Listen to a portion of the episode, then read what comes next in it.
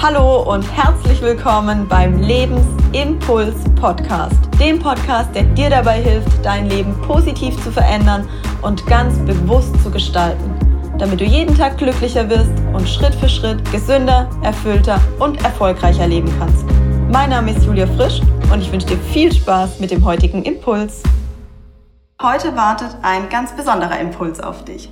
Da mein Coaching-Weg hier beim Karlsruher Institut begonnen hat, ist es mir eine besondere Freude, Frau Professor Dr. Elke Berninger-Schäfer heute hier als Interviewgast begrüßen zu dürfen. Sie ist Gründerin und Inhaberin des Karlsruher Instituts und geschäftsführende Gesellschafterin der Kai GmbH.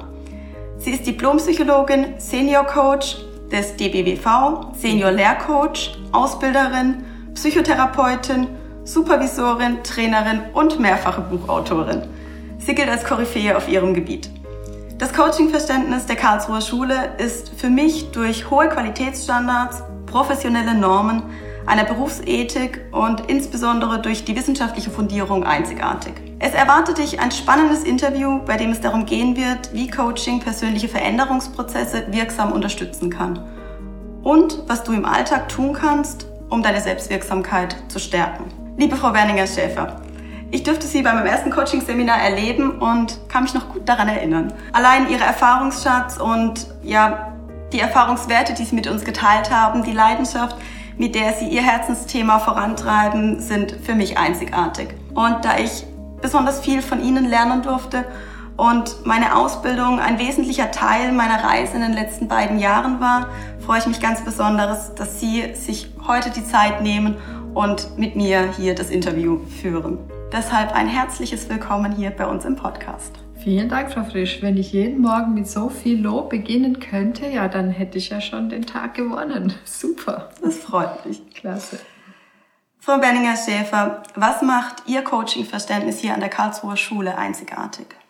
Das Besondere an unserem Coaching-Verständnis ist die Kombination einmal zwischen einer ethischen Grundhaltung im Coaching, mhm dann zwischen einer sehr, sehr klar definierten Prozesssteuerung, die aus wissenschaftlich fundierten Kriterien abgeleitet ist, und äh, dem Methodenansatz. Das ist jetzt vielleicht noch gar nichts Spezielles. Das haben viele äh, Coaching-Konzepte, mhm. äh, beinhalten dies. Ich denke, das ganz Besondere ist die sehr klare Prozessabfolge, die einfach funktioniert. Unsere Coach, die das lernen und anwenden, die führen ihre Klientinnen und Klienten zu Zielen und Lösungen, die für die Klientinnen und Klienten stimmig sind. Das heißt, die neurowissenschaftliche Fundierung dessen, was wir da tun, führt dazu, dass äh, Ziele und Lösungen gefunden werden zu Themen, zu Fragestellungen, zu Problemen, die tatsächlich nachher auch umgesetzt werden können. Und äh, die, die wissenschaftlichen Säulen, die dahinter stecken, sind die Neurowissenschaften, die hypnosystemischen Ansätze und die klientenzentrierten Ansätze, falls das irgendjemand interessiert. Was zeichnet für Sie die Professionalität im Coaching aus? Was macht für Sie einen professionellen Coach aus? Auch hier starte ich gleich mit der Haltung, mit der ethischen Fundierung. Dann natürlich, dass er eine Coaching-Qualifikation erworben hat. Es gibt viele Coaching-Ausbildungen äh, in Deutschland. Mm, das ist manchmal nicht sehr leicht, hier die richtige für sich selber zu finden. Muss man ein bisschen suchen. Man kann sich orientieren daran, ob die Ausbildung selber zum Beispiel bei einem Verband anerkannt ist, ob sie in Kooperation mit wissenschaftlicher Forschung stattfindet, mit Hochschulen zum Beispiel oder überhaupt, ob wissenschaftliche Forschung unterstützt wird, ob evaluiert wird, das, was getan wird und ob ein Konzept ausgewiesen werden kann. Das ist nicht immer der Fall. Coaches kommen aus allen möglichen Berufen und tun das, was sie ohnehin in ihrem Beruf häufig tun. Das heißt, die Trainer wenden Trainingsmaßnahmen an, die Therapeuten wenden therapeutische Maßnahmen an, Leute, die aus der Unternehmensberatung kommen, wenden diese Methoden an, äh, weil das Wort Coaching ja nicht geschützt ist. Und äh, daher sich tatsächlich auch jeder Coach nennen darf. Und viele tun es einfach auch.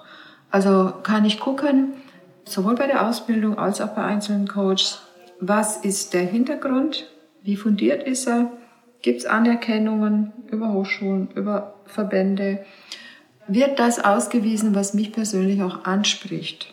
Ja, welches sind die, die Feldkompetenzen, die dahinter stecken? Also komme ich aus der öffentlichen Verwaltung? Komme ich aus einem Konzern, ein Wirtschaftsunternehmen? Aus welcher Branche komme ich? Wo ist hier eine Passung, eine Passform? Ja, und spricht es mich als Person an? Für wen ist Coaching geeignet? Wem würden Sie diesen Weg empfehlen? Prinzipiell ist Coaching für jeden geeignet. Mm, wir müssen halt unterscheiden, Coaching und Therapie zum Beispiel und Coaching und Training müssen wir unterscheiden. Äh, wenn ich ähm, ein Coaching nachsuche, dann habe ich eine Fragestellung, ich habe vielleicht eine Konflikt, eine Problem, eine Krisensituation oder auch nicht. Vielleicht will ich mich auch einfach nur persönlich weiterentwickeln. Und ich wünsche mir dann den externen Sparring-Partner, der mich dabei auf eine wertschätzende, respektvolle, empathische Art und Weise unterstützt, aber jetzt nicht nur im Sinne von schön, dass wir angenehme Gespräche führen, sondern im Sinne, dass dabei wirklich etwas konkret für mich passiert, was ich an mir selber merken kann und was ich auch in meinem Alltag umsetzen kann. Wenn es etwas ist, was mich wenn Symptome zum Beispiel vorliegen, psychischer Art oder körperlicher Art, dann kann Coaching auch unterstützen, ein Gesundheitscoaching zum Beispiel, aber das gehört erstmal in die Hand von äh, heilkundlich tätigen Menschen. Das können Ärzte sein, das können Psychotherapeuten sein und so weiter.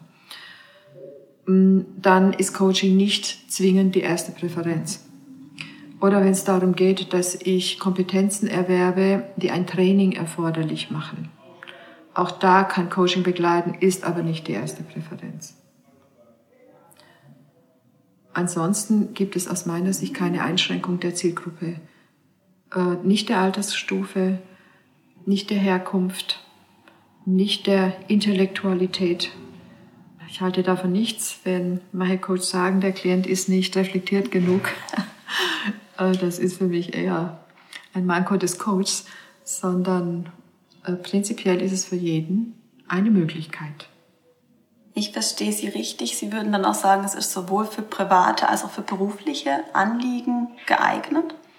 Also Coaching äh, kommt zunächst mal aus dem Business-Kontext. Das heißt, primär geht es darum, dass ich berufliche Themen reflektiere und verändere, mm, dass mein Anliegen aus dem beruflichen Kontext kommt.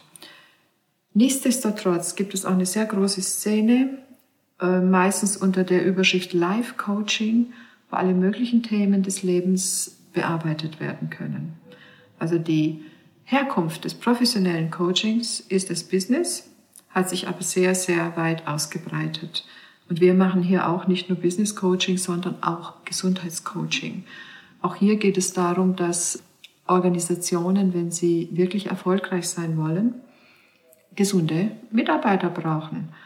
Zum anderen ist es natürlich auch ein humanistischer Wert, die Gesundheit von Mitarbeitenden zu fördern, von jedem Menschen zu fördern, von mir selber zu fördern. Hm? Schön. Hier in meinem Podcast geht es insbesondere um persönliche Veränderungsprozesse. Und Sie begleiten in Ihrer Arbeit seit vielen Jahren sowohl als Therapeutin als auch als Coach Menschen in unterschiedlichen Lebenssituationen. Und für mich stellt sich hier die Frage, wann war, wann, beziehungsweise wann ist für Sie Veränderung besonders wirksam? Äh, also zunächst mal, Veränderung ist schlicht und ergreifend Leben. Wir in unserem Organismus, in jedem Einzelnen, sterben täglich Millionen von Zellen ab und werden durch neue ersetzt. Also wenn man sich das nur klar macht, ja, dann ist Veränderung im Prinzip der Motor des Lebens, schlechthin. Das heißt, wir können dem überhaupt nicht entkommen. Das dürfen wir und sollen wir auch gar nicht, im Gegenteil. Das heißt, Veränderung wirkt immer. Jetzt ist die Frage, wie kann ich, was heißt Veränderung für mich als Person, was heißt Veränderung für mich im professionellen Geschehen, wenn ich Menschen begleite in Veränderungsprozessen oder wenn Organisationen begleitet werden in Veränderungsprozessen. Und das ist eine sehr, sehr komplexe Gemengelage. Zunächst mal geht es darum, wer ist denn überhaupt motiviert, wann zu einer Veränderung. Das hat zu tun mit der Wirksamkeit von Veränderung. Es gibt ja Veränderungen, auf die ich mich freuen kann, die ich herbeisehne. Das kann eine neue Stelle sein, das kann ein Urlaub sein, das kann sonst eine Veränderung sein, das kann ein, eine Tagesgestaltung sein. Das ist vollkommen offen erstmal, aber auf alle Fälle begegne ich dem mit Gefühlen der Freude, der Hoffnung, der Inspiration. Ja, das macht mit mir etwas vollkommen anderes, wie wenn es Situationen sind, wo ich mich fürchte vor Veränderungen, die mir Angst machen, weil sie mich vielleicht aus meinen Riten, aus meinen Mustern herausbringen, Riten und Muster, die mir Sicherheit geben, die mir Vertrauen geben, auch wenn sie gar nicht vielleicht funktional sind, sondern dysfunktional sind. Aber ich fühle mich dabei wohl, weil es vertraut ist. Dann macht Veränderung Angst. Oder wenn Veränderung mir von außen aufgedrückt wird und ich im Widerstand bin und das ähm, auf den ersten Blick gar nicht möchte. Hm? Äh, dann hat es eine ganz andere Bedeutung. Und das spiegelt sich darin, wie ich mich fühle. Mein ganzer, mein ganzheitlicher Zustand, körperlich, geistig, seelisch, ist dann ein anderer. Und das wirkt sich sehr unterschiedlich auf mich aus. Es kann mich befreien, es kann mich heilen und es kann mich genauso gut äh, behindern, belasten und krank machen. Also Wirkung ist da ein ganz großes Wort. Und die Frage ist, wie kann ich es für mich selber immer wieder steuern? Wie kann ich mit meinen eigenen Widerständen umgehen? Und aus professioneller Sicht, wie kann ich andere dabei begleiten, dass sie einen Veränderungsweg gehen können, der für sie tatsächlich der stimmige ist? Und der Abgleich ist in der Regel äh, meine, mein Zustand, mein Gefühl, meine Emotionen, die damit zusammenhängen. Und äh, in einem Veränderungsprozess gehe ich in der Regel durch ganz unterschiedliche Emotionen durch. Und es ist sehr wichtig, nicht festzustecken, nicht stecken zu bleiben.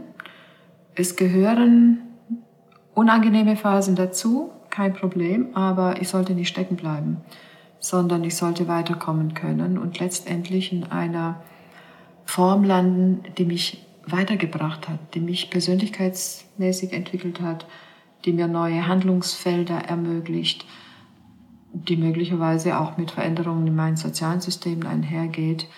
Also auch das ist sehr ganzheitlich zu betrachten. Wenn ich auf eigene Coachings, die ich genießen durfte, aber auch auf meine Arbeit mit meinen Klienten zurückblicke, steht für mich eben auch die Nachhaltigkeit der Veränderung im Fokus, beziehungsweise die Nachhaltigkeit dessen, was der Coachee aus einer Sitzung mit mir herausnimmt für sein weiteres Leben. Wie kann aus Ihrer Sicht Veränderung nachhaltig gestaltet werden? Es kann manchmal tatsächlich sein, dass jemand sowas erlebt wie ein Aha-Moment, der in der Regel dann natürlich schon sehr lange vorbereitet worden ist. Der tatsächlich ein Moment, der was verändern kann. Das kennt auch jeder aus seinem eigenen Leben. Ja, eine Begegnung. Manchmal ist es ein Wort oder man liest irgendwas, man guckt einen Film, man spricht mit jemandem. Es muss gar nichts Hochtrabendes sein und der Groschen fällt. Äh, es wird etwas klar und danach ist wirklich etwas anders als vorher. Das ist die eine Variante. Und die andere Variante ist, dass man in einem Veränderungsprozess ist, der seine Zeit braucht. Und ich kann mir jetzt tolle Ziele vornehmen. Ich kann mir auch Dinge ausmalen, was ich tun werde, um diese Ziele zu verwirklichen. Und dann spricht das Leben ein Wörtchen mit. Ich fange dann an, das auszuprobieren. Manches klappt, manches klappt auch nicht. Und dann ist es ganz wichtig zu verstehen, dass das, was nicht klappt, nicht mein Versagen ist, sondern dass ich es immer wieder abgleichen muss. Ich lebe ja nicht im luftleeren Raum, sondern ich bin in Interaktion mit anderen Menschen, mit Gegebenheiten, mit situativen Gegebenheiten, mit Restriktionen, Anforderungen des Alltags schlicht und ergreifend, egal ob äh, privat be oder beruflich. Und dann muss ich da dran bleiben.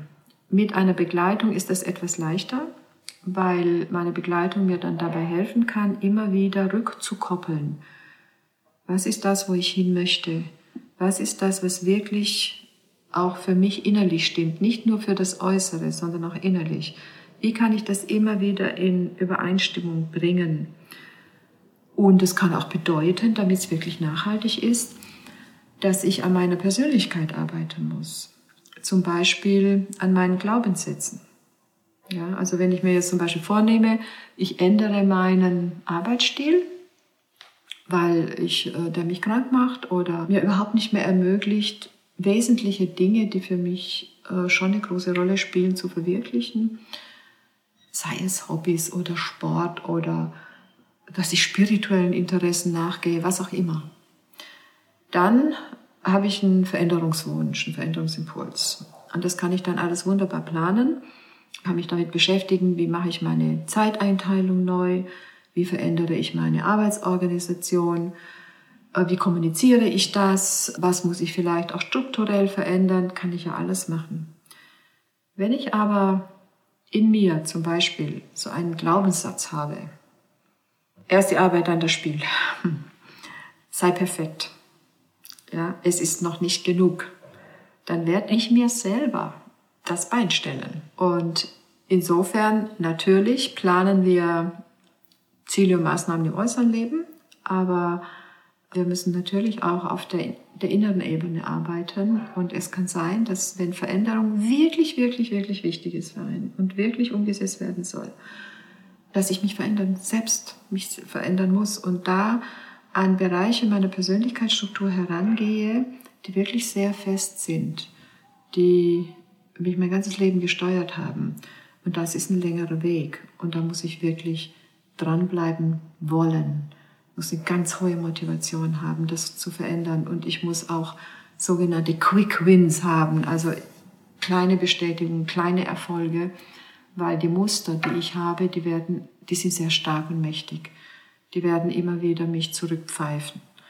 Und äh, das muss ich wissen, dass ich Ehrenrunden drehen werde und dass ich immer wieder mh, hm, kleine Rendezvous mit meinem inneren Schweinehund machen muss, ihn nicht verteufeln darf, sondern ihn annehmen muss und äh, mit ihm verhandeln muss, wie er mitmacht, wenn ich in einen Veränderungsweg gehe. Ich kann nicht gegen mich selber verändern sondern ich muss die Teile, die in mir sind, wandeln und integrieren können.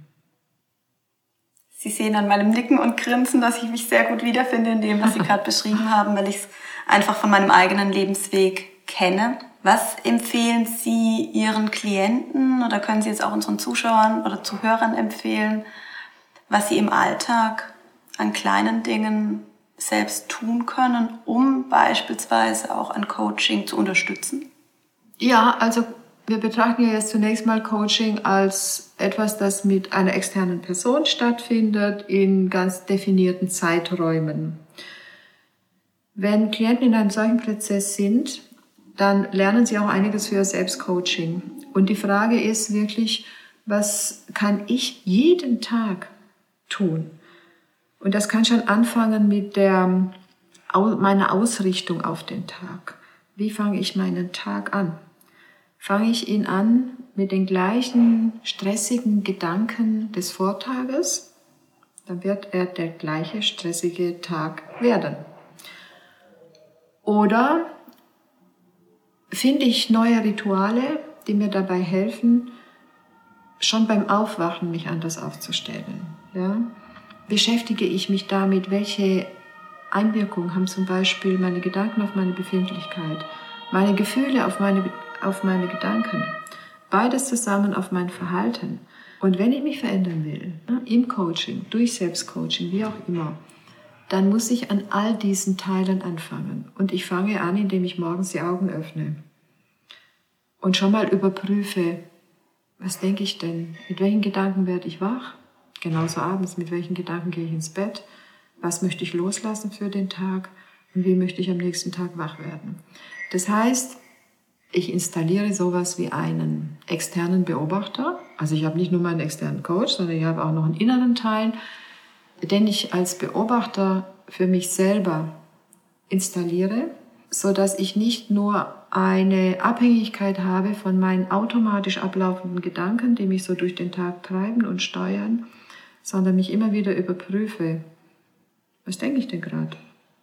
Wie geht es mir denn gerade? Sitze ich richtig? Falsch? Brauche ich gerade? Nur kurz. Ja, ganz kurz. Und ich kann ganz kurz intervenieren. Damit mache ich etwas sehr Machtvolles. Ich unterbreche festgefahrene Muster und darum geht es. Ist ja nicht alles falsch, was ich bisher gemacht habe, sondern dass ich immer wieder überprüfe, ist es das, was mich jetzt in meinem Sinne weiterbringt oder nicht? Und wenn nicht, dann kann ich mich auf etwas anderes konzentrieren. Auf etwas, was ich vielleicht im Coaching erarbeitet habe, was mir hilfreich ist, ja. Und deswegen ist ein nachhaltiges Coaching wirklich auch eines, das äh, in meinem Alltag anfängt zu leben. Indem ich zum Beispiel mit solchen Methoden, Techniken, Selbstcoaching-Möglichkeiten mich zu steuern lerne, irgendwann damit anfange oder immer wieder neu anfange. Ja, ich vergesse es ja auch wieder vielleicht. Dann muss ich halt irgendwann wieder neu anfangen. Ich mache es durch Druck, Krise oder durch Lust weil ich etwas haben möchte, worauf ich mich freue. Vollkommen egal. Erstmal. Wann gelingt aus Ihrer Erfahrung Veränderung leicht? Ja, wenn ich Lust drauf habe.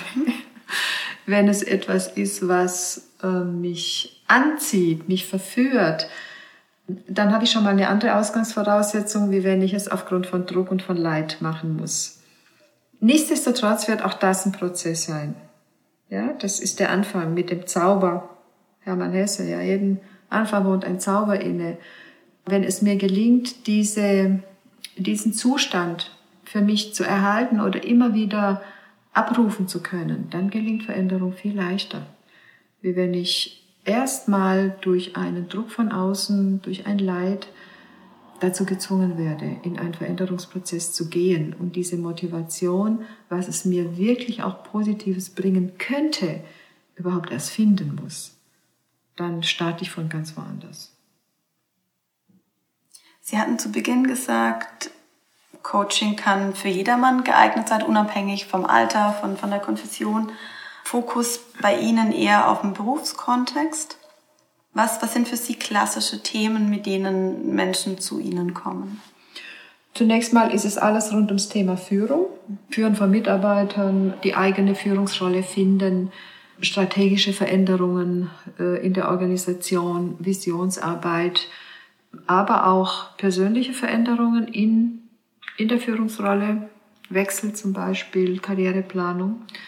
Also alles rund ums Thema Führung könnte man sagen. Sandwich-Führung, aber auch Führung in der, äh, im Top-Management mit den Verantwortlichkeiten, die dazugehören. Ein anderes großes Themenfeld ist das Thema Zeitmanagement, Selbstorganisation. Dann haben wir das Thema Konflikt. Wir haben das Thema Krise. Und wir haben natürlich das Thema immer dabei der persönlichen Veränderung es ist nicht so, dass die Leute kommen und sagen, so, ich will jetzt ein Coaching, um mich persönlich zu verändern. Das ist die Ausnahme, die ich bisher so erlebt habe. Aber welches Thema auch immer wir betrachten, die persönliche Veränderung ist nicht zu verhindern. Das ist immer dabei. Und ähm, häufig auch die systemische Veränderung. Also wenn ich mich verändere, verändere ich auch die Systeme, in denen ich mich bewege. Das heißt, es hat natürlich auch Auswirkungen auf die Menschen in meinem Umfeld. Egal jetzt, ob im privaten Umfeld oder im, im beruflichen Umfeld. Es kann auch sein, dass jemand von seinem Arbeitgeber ins Coaching geschickt wird. Das haben wir ja häufig so, dass die Beauftragung über den Arbeitgeber kommt, über die Führungskraft oder die Personalentwicklung. Und dennoch kann es sein, dass das Ergebnis des Coachings ist, jemand verlässt die Firma. Dennoch war es ein erfolgreiches Coaching. Ich kopple das häufig zurück, auch mit den Auftraggebern, und ich habe es eigentlich noch keinmal anders erlebt. Es wird immer als erfolgreiches Coaching bezeichnet, weil dann eine Lösung gefunden wurde, die für alle richtig ist und stimmig ist. Und darum geht es letztendlich im Coaching. Mhm. Was steht für Sie in diesem Kontext in der Arbeit mit dem einzelnen Menschen im Vordergrund oder im Fokus? Die Person, die da ist, mit ihren Werten, mit ihren Verflechtungen, den systemischen Verflechtungen, welchen auch immer, mit den Wechselwirkungsprozessen, in denen sie drinsteckt, ihren ganz, ihrem ganz persönlichen Anliegen, also auch selbst wenn es jetzt ein Coaching ist, das beauftragt ist von einer Organisation, geht es immer um den Menschen, der vor mir sitzt und äh, sein persönliches Anliegen. Und wir arbeiten ja im innerpsychischen System der anderen Person. Das heißt, wir haben eine sehr große Verantwortung. In unserem Coaching-Ansatz gibt der Coach dem Klienten keinen Ratschlag, sondern er hilft ihm dabei, dass er seinen eigenen Weg aus sich herausfindet. Das heißt, dass die Ressourcen dieser Person gestärkt werden, entfaltet werden können, dass diese Person diejenigen Wege für sich findet, die für sie persönlich stimmig sind.